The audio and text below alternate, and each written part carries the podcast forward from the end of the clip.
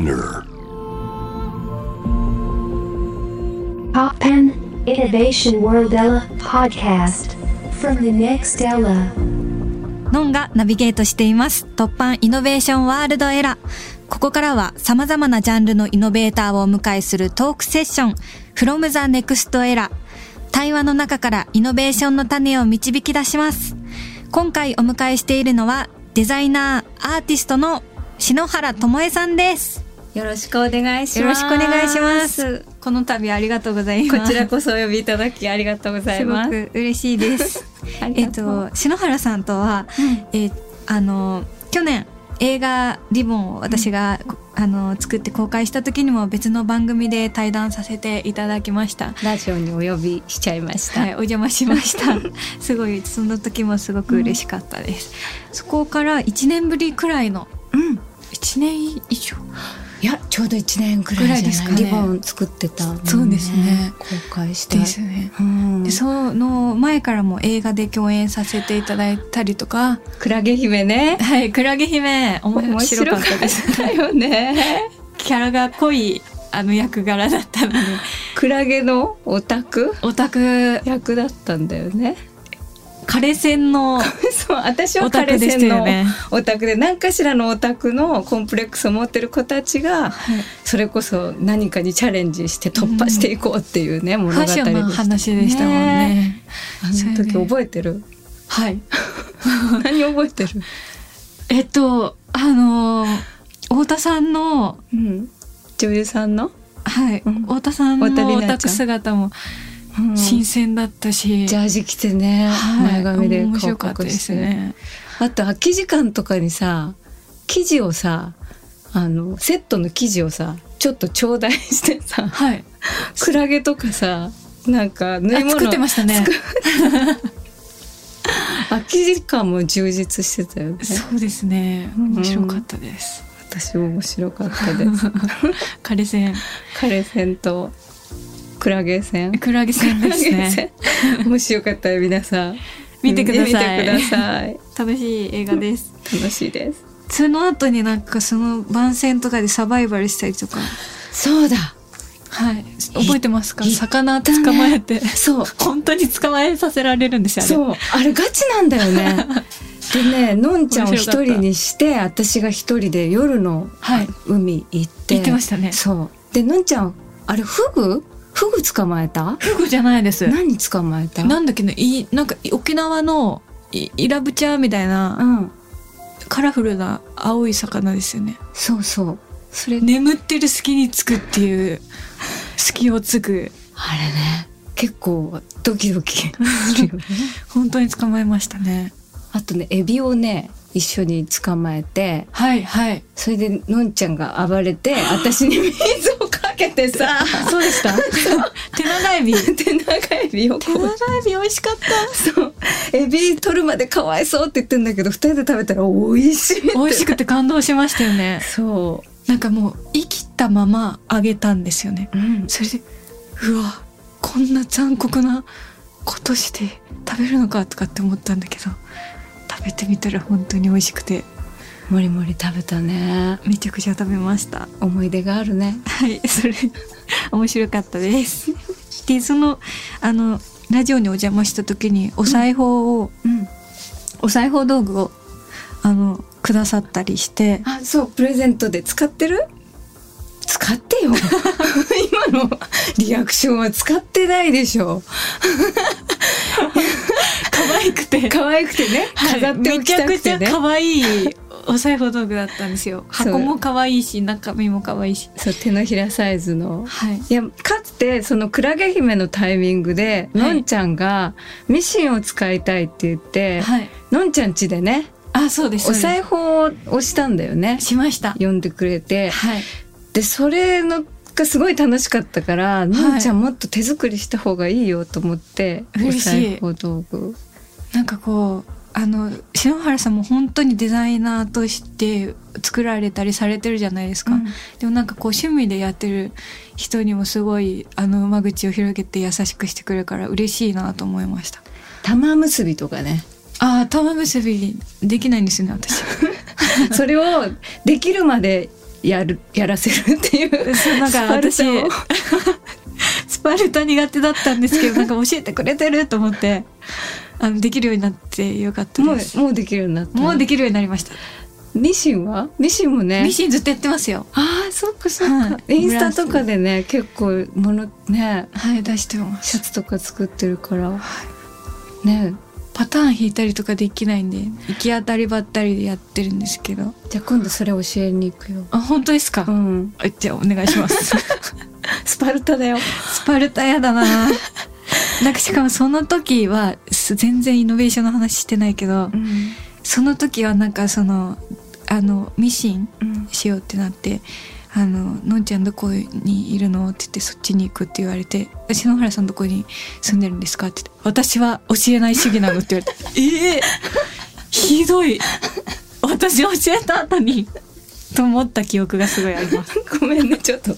心開くべきだったねそこは。のんちゃん主義なんですよねでも。そうそう。のんちゃんはすごい「えもううち来てください」みたいな感じ。でオープン オープンだったから、ね、私聞かれると言っちゃうんですよ、うん。住まいとか、なんかごまかせないっていうか。うん、だから呼んでもらったんだけどね。はい。まだ教えてなかったね。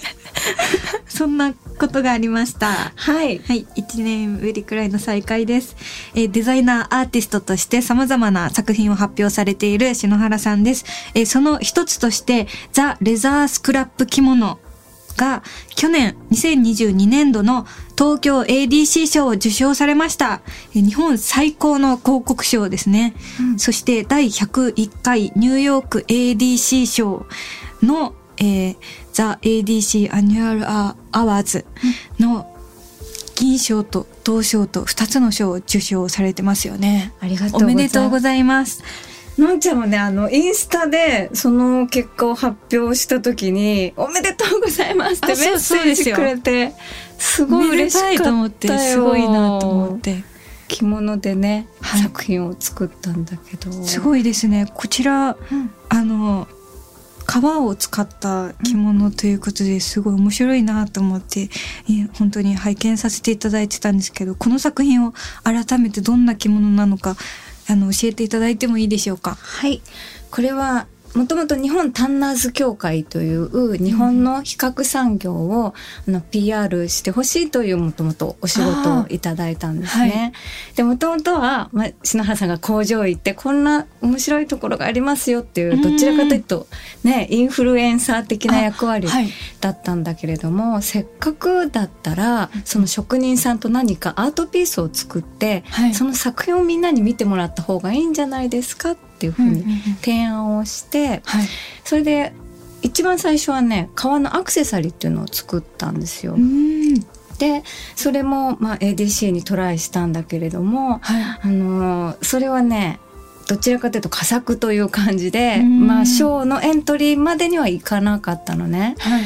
だからもう2度目のチャレンジは、はい。もっと大きい作品作ろうあっていうふうに思ってあの革の端を使って、でその革のー端を使わなくなった部分ですよね。そうですそうですその使わなく商品化する時にね割と革の端って、はい独特な形してるからうん捨てられちゃうんですよね。はい。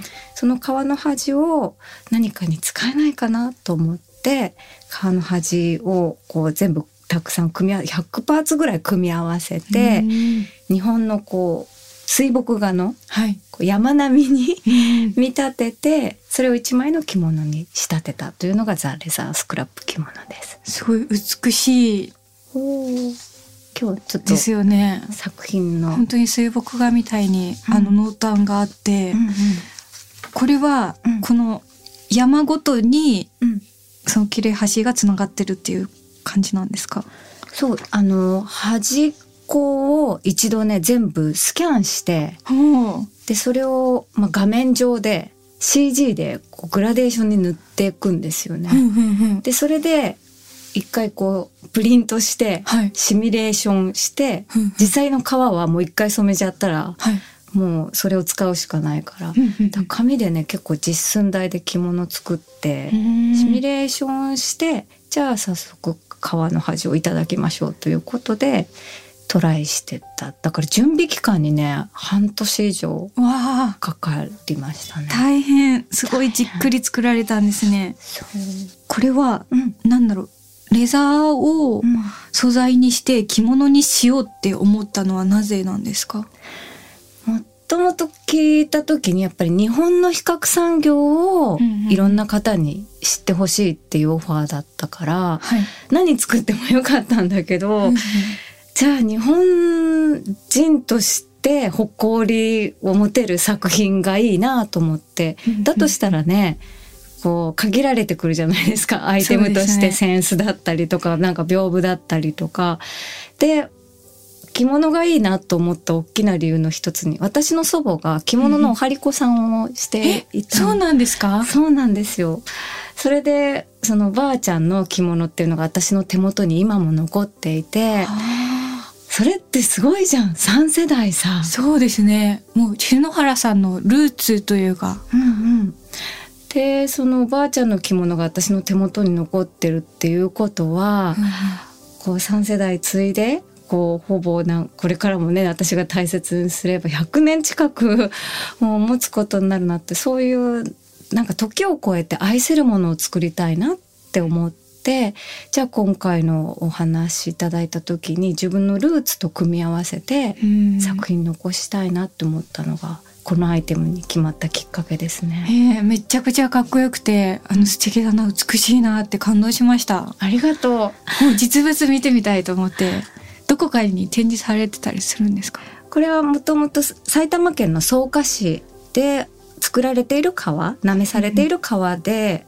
作品を作ったので、はい。この作品が賞を取った時に、はい。大変喜んでいただいて今草加市のあの文化会館にはい。今も保管されておりますので、もし機会があれば、そうかしに行けばはい、見られます。見られます。えー、すごいな。でも私のルーツ今話したけどうん。それってすごく大きいことではいおばあちゃんがこう物をね作ってたからうんうんうん。あーそっか。うん、それが自分のねものづくりのこう続けていく背中を押してくれたっていうのがあるけどはい。のんちゃんはどういうことがきっかけであものづくりあ聞きたいよ。私もうん。おばあちゃんがなんか作ってくれたお洋服とかを着させられたりとかしててでなんかそのおばあちゃんが自分の持ってた着物とかをなんか作り変えて着てたりとかしてたんですよ。うん。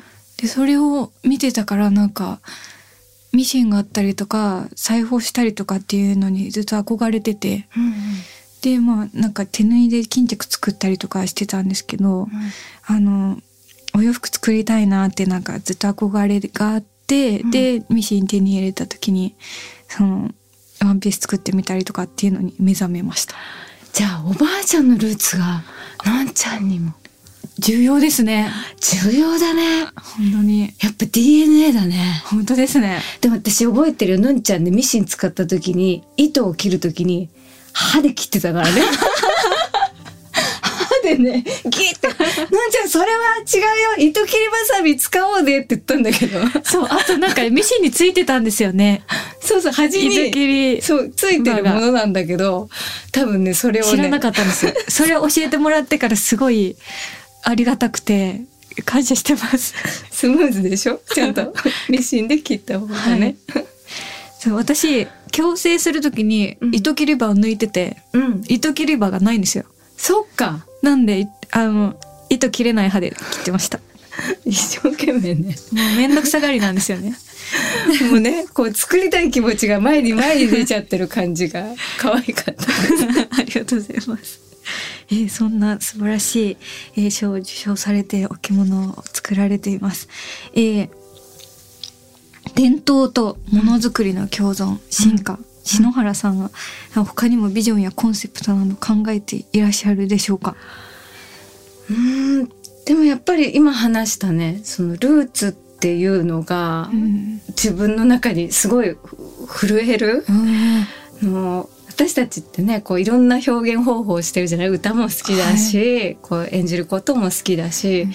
でもやっぱりものって作り続けたいって思ってるんだけど、それを選んでいいのかなっていうなんかちょっとコンプレックスみたいなものがやっぱり、り私あった時があって、はい。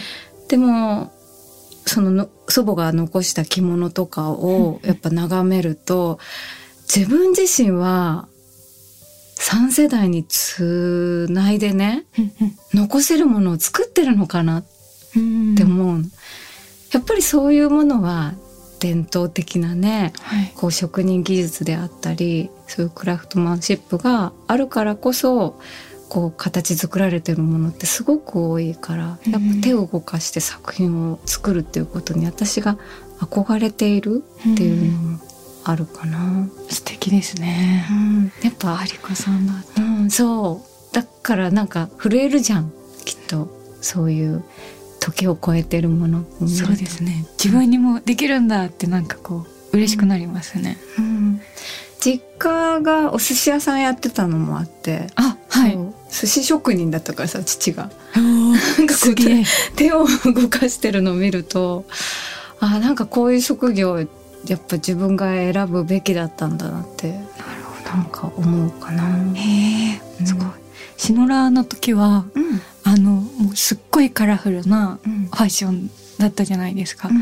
で、今はこの着物だったりとか、その、モノクロの水墨画だったりとか、しうん。あの、の、この世界うん。を突き詰めているような気がするんですけど、うん。それってなんかこう、な、何か変化があったんですか？10代の時はねでも私色しか似合わないっていうああ、自分に似合うものっていうことだったんです。好きな色は何ですかって聞かれたら虹色って答えてたから、はい。逆に黒とかは何かを隠してるようで。嫌いだった苦手だった色だったんだよね。あそうなんですねうんそうだけどこう30代40代になってデザインの仕事が増えてきた時にうんやっぱ自分はこう裏方のはいものを作って提供するっていう仕事が増えた時にはい。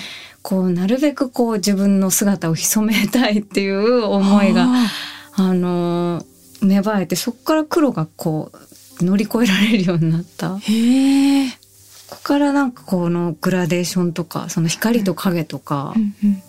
なんかにちょっと着てなかった分はい。夢中になって。なんか今日今日も着てるのそうですね。そうこれはね、篠原さんのお洋服ですか？そうですこれは自分であの描いた絵をはいプリントして、テキスタイルにして作ったお洋服なんだけどかっこいいですね。これはね蜜蝋画っていう手法があって。蜜蝋ってあの蜜蜂があ作る天然の、まあ、ろうなんだけど、そのろうに傷をつけてあ。はい。そこに水墨墨を入れると弾くのね油みたいに。うん。でそれを弾いたのをわらばんしに移し。込むとちょっとね星空みたいなはあ。なるほど。模様になってその習い事を最近した時素に敵。そう手に入れた技法なんだけれどそれをプリントして今日着てきました素敵です。白地に黒の星空が。そうモノクロのはい。星空の世界のんちゃんは何か習い事してないの？バレエやってます。本あの、22歳ぐらいの時から始めて当、うん大人になってからやったんですけど、うんそれで身長が3センチ伸びました。そうなの？すっごい猫背だったのが、うん先生がもう無理やりうんグッてやってくるんで、そしたら身長が伸びました。いいね。はい。私もバレエやってたよ。そうなんですか？やってた。あ、でも、お幼い時からやってるやつですか？小学校4年生ぐらいだったけどからでも78年やってたかな。じゃあめちゃめちゃやってる人ですね。だってのんちゃんもやってるでしょ？22からだから結構。あ、でも、なんか、1年2年ブランクがあって、またやったりとかですけど、うんうんやってます。今、今やってます。今まさに？はい。私もでも習い事を大人になってやるってすごいいいなと思って、うん。それこそねあの蜜ろ画もそうだけどはい。版画やったりとか、うんうん。あと書道教室やったりとかはあ、いいですね。そうなんかやらないののんちゃんやりたい習い事ないの？やりたい習い事？うーいやー今バレエやってるしななんかでも彫刻とかさ。彫刻習ってみたいです。絶対好きと思った。玉美とかに行ってあのでっかいの作ってみたいですね。美大へのね憧れがね。はい美大行ってないんですよ、うん。篠原さんあの学校行かれてますよね。そう。私はね高校生の時にもうデザイン学科のある高校に行ったの。高校がそうだったんですか、うん。それが結構大きくてそんではい。学校ではデッサンもやったし、あとプロダクトもやったし建築とうんか写真とか。えそんないっぱいやれるんですか？そう。だから私にとっての美大体験というかはい。結構本格的な学あの専門的なこと学べたの八王子の工業高校だったんだけど。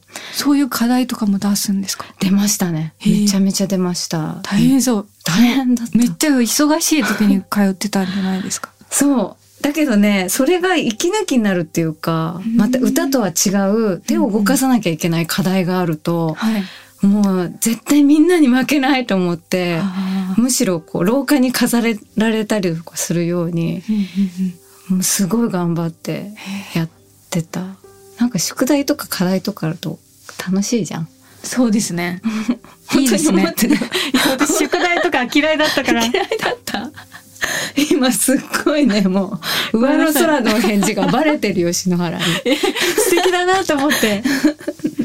それあの青春ですね。青春そうめっちゃいい。だから課題がこう今も残ってるから手元にうんうんだからそういうの見るとあなんか忙しい中も頑張ってやってたんだなとかなんかそうその時の作品をこう公開されたりとかってされてますか？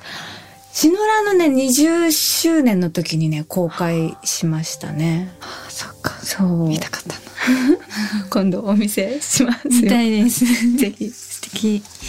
えーそもそも、うんえっと篠原さんにとって創作とはどんなものですか？創作アーティストののんちゃんに聞かれ でも止められないことじゃない？やっぱりそうですうよね。ん一番最初に作ったのは覚えてるのは母親にポーチかなんか作ってうんデニムかなんかを切っちゃってはい。それでポーチをこう見よう見まねであの作ってなんかね手作り本みたいなのがあってうん。それで作ったら母親にプレゼントしたらすっごい喜んでくれたのね。いい話。そうそれであ自分の手で生み出したものをこうやってあげるとこんなに喜んでくれるんだっていうそのなんかコミュニケーションが嬉しかった記憶がすごいあるなそそこが結構原点かもしれない素敵です。のんちゃんは最初に作ったの何？覚えてる？だろう。私は、うんあ、裁縫で言うと、なんか、まあ本当覚えてないな。何か作ったり書いたりするのが自分が好きだって感じたのは幼稚園の時になんか節分の日にみんなで鬼を描こうっていう日があって、それで鬼描かなきゃいけなかったんですよ。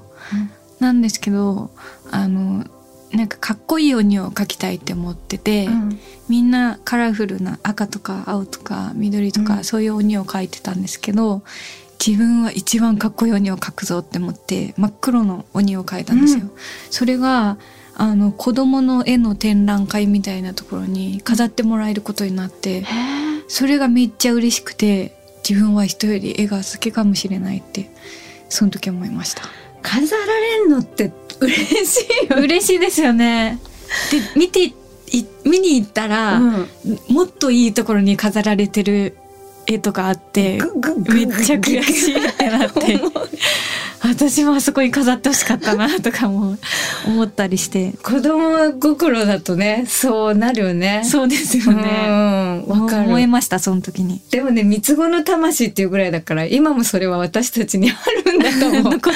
そうだから私も子供の時にその描いた絵をはい。こう飾ってほしいとか、あとうん。人と違っていたいっていうのはすごいあって、それこそ高校のデザイン学科の時も大学で文化女子行った時もはい。課題を出すだけじゃなくて、うんうん。どう先生を驚かすかとかあどう生徒のみんながそうきたかとか。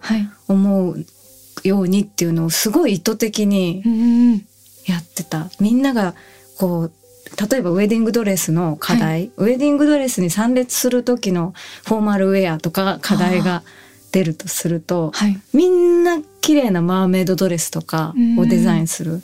だけど私は一人でうん。ちょっとメンズライクなスタイルでいハーフパンツでこう、スタイル組んだりマニッシュでいきますとかうん。やると、なんかそこがやっぱみんなと違うっていうところに行ける。はい。なんか違っていたいっていうのがねうん。ずっとあるな。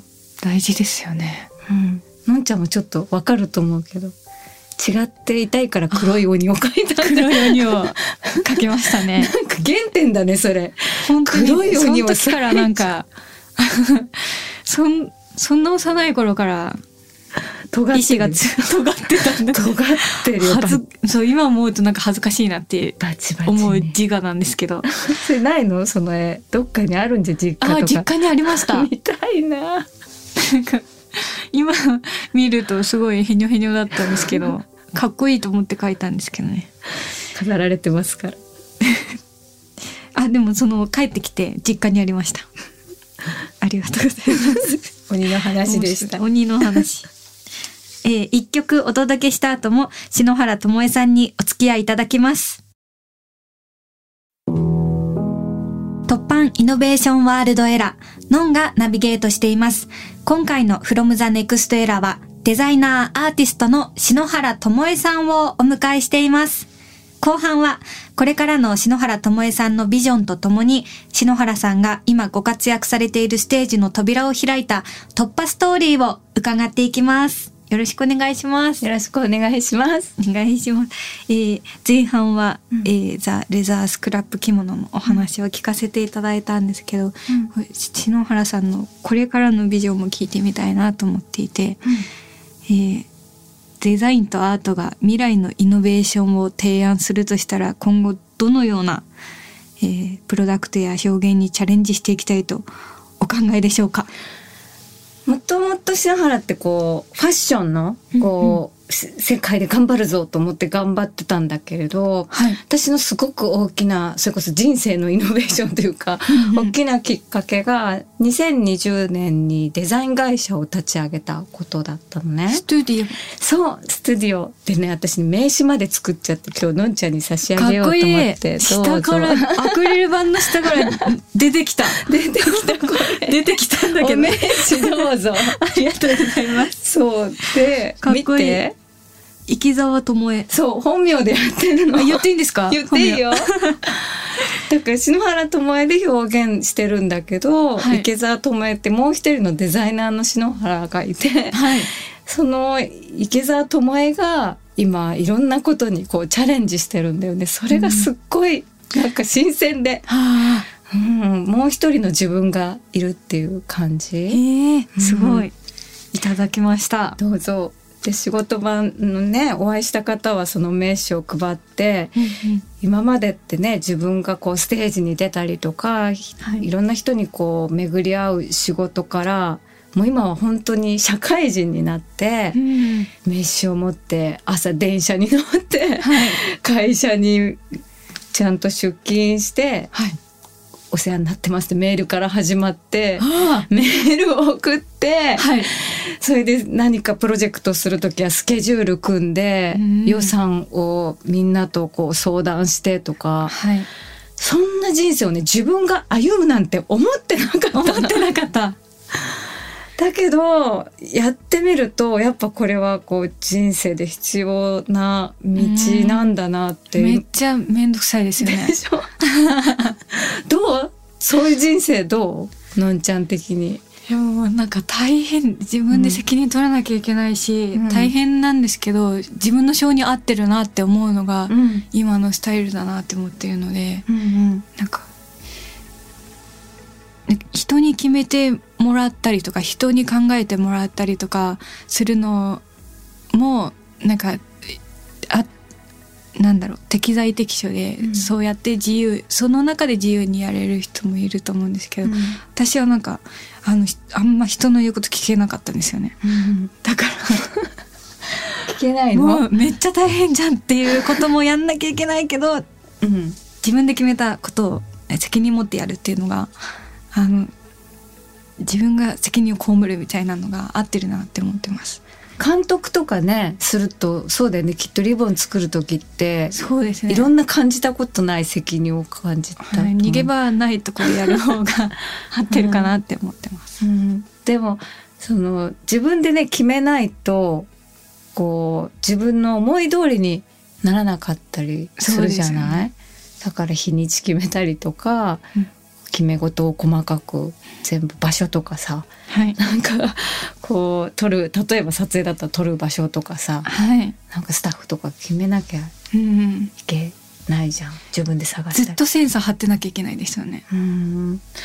だからそういうのが結構変わるとものづくりの作り方が変わる、今まで、でってこう作ってくださいって言ったらこう喜びともう勢いだけで作ってたけど、うん。うん今は、まあ、チームでうんあの旦那さんと一緒に作ってるからはい、だから今は何かをオファーいただいたらそのデザインの前段のリサーチから始まってはい、コンセプト設計をしてでものが完成したらそのアウトプットうんうん。までのこう一連のクオリティを担保したはい、こうデザインのこう追求っていうのをすっごい丁寧にやるようになってはい、全然作り方が変わったのがやっぱ会社作ってすごい大きかったからうんなるほど。なんかチャレンジだなってすごい思う。え、めっちゃ突破ストーリーみたいな感じのこと聞いちゃったけど。突破ストーリーです。突破ストーリーだった。突破ストーリーだった。うわーすごいですね。うん、でも会社作ったの本当に突破ストーリー。うん。なんかね、全部見た景色とか感じるものがはい。今までと全全然違う感じする。でものんちゃんもね会社作ってるからねうん突破だったんじゃない？どう？突破でしたね、うんすごい突破ストーリーでした。突破してよかったなって思いますね。よかったよね。はい。だってさそれこそさお家行った時にいろいろ喋った時にいろいろなんかのんちゃん作りたいって言っててはい。映画作りたいし舞台も作りたいし、うんなんかすっごいもう作りたくて仕方がないっていう感じしたから、はいそれってやっぱね自分のね自由なまず場所を作んないとねうん。叶えられないもんね。そうなんですよね。うん自分のものになるように作りたかったから、あの、今自由にやってる分大変だけどよかったなって思います。ありがとうございます。えー突破ストーリー、すごく素敵な突破ストーリーをお聞きしました。えーこの先のご予定を、あの、教えていただけますでしょうか？はい。えー愛媛県の道後温泉地区で開催されている道後アート2023に参加します。はい。こちらはアートとクラフトをテーマにした新しい芸術祭で道後アート2023という、まあ、温泉アートというのをずっとやっていて、それがね、7月15日にあの初日を迎えるんですけれども、はい。これはもう私含め、まあ、このスタジオのチームでね、今どんな風に道後のあるアイテムを魅力的に見せるかっていうのをまさに今ね、創作しているところなので、ぜひ皆さんご期待ください。楽しみですね。ありがとうございます。えーそれでは、えー篠原さんを支えた、勇気づけた一曲を選曲していただきました。どんな曲でしょうか？これはチボマットのスプーンという曲なんですけど、はい。私ね、物を作る人が大好きで、それこそ自分もね、こう、表現者でもありながら物を作りたい。はいのんちゃんも表現をしながら一生懸命いろいろ作ってる姿、すごいもう素敵だなと思って、物を作る女性っていうのがすごい憧れてるし好きなのね。すごいよくわかります。わかる、はい。このチボマットのお二人はまさにそうで、90年代にトラックを作る本田由香さんと、あとボーカルの羽鳥美穂さんが、ユニットを組んでニューヨークで大ブレイクした、めちゃくちゃかっこいいグループなの。で、私もちょうどね、もう十、シノラの時期だったから、もうトラック作るのかっこいいと思って、自分で曲作ったりして、とても影響されたね、大好きな二人組なので、今この「スプーン」という曲とってもかっこいいので、はい。今でも聴く大好きな曲です。素敵ですね。ありがとうございます。えー、from the next era。今回はデザイナーアーティスト、篠原智恵さんをお迎えしました。ありがとうございました。ありがとうございました。最後に曲紹介をお願いします。それではこれはのんちゃんにもはい。届けます。これからも物を作り続ける素敵なスーパーウーマンでいましょう。ありがとうございます。チボマットでスプーン。